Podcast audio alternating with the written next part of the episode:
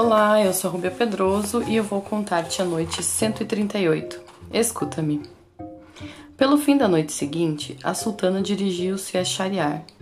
Senhor, assim prosseguiu o jovem de Bagdá.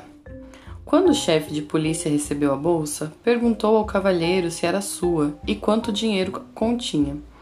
O cavalheiro reconheceu-a imediatamente e assegurou que continha 20 sequins. O chefe de polícia abriu e, encontrando realmente no seu interior 20 sequins, entregou-a. Depois, voltando-se para mim, disse-me: Jovem, confessai a verdade. Fostes vós que roubastes a bolsa do cavalheiro? Não espereis que eu me valha do tormento para vos fazer confessar.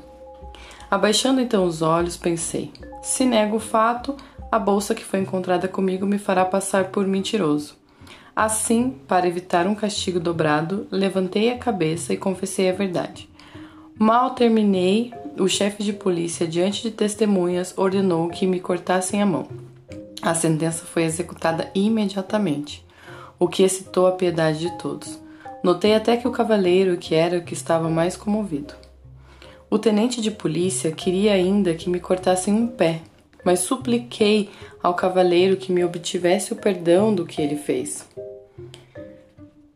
Quando o chefe de polícia continuou seu caminho, o cavaleiro aproximou-se de mim e me disse mostrando-me a bolsa: Bem, vejo que foi a necessidade que vos levou a praticar ação tão vergonhosa e indigna de um jovem distinto como vós pegai-a.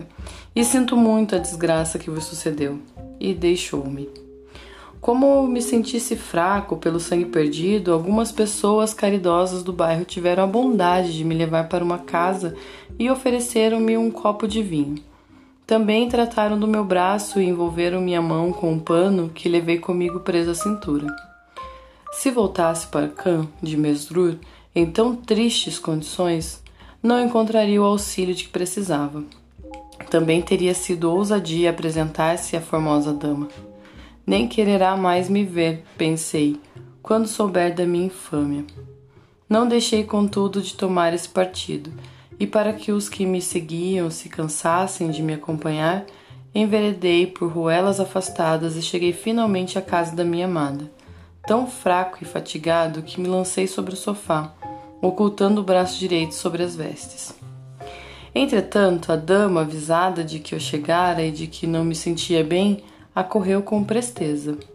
E, vendo-me pálido e desfigurado, perguntou: Minha alma querida, que tens? Dissimulei. Senhora, respondi-lhe, aflige-me forte dor de cabeça. Senta-te, respondeu ela, pois eu me levantara para saudá-la. Dize-me como aconteceu isso. Estavas tão bem na última vez em que tive o prazer de te ver. Há alguma coisa que me escondes? Diz-me o que é. Como é que me mantinha calado? E em vez de responder, deixava que as lágrimas deslizassem pelas minhas faces. Disse-me ela: Não compreendo o que te aflige. Terei eu sido a causa sem pensar? E vens aqui somente para me dizer que já não me amas? Não é isso, senhora, respondi-lhe, suspirando e tão injusta suspeita mais ainda aumenta o meu sofrer.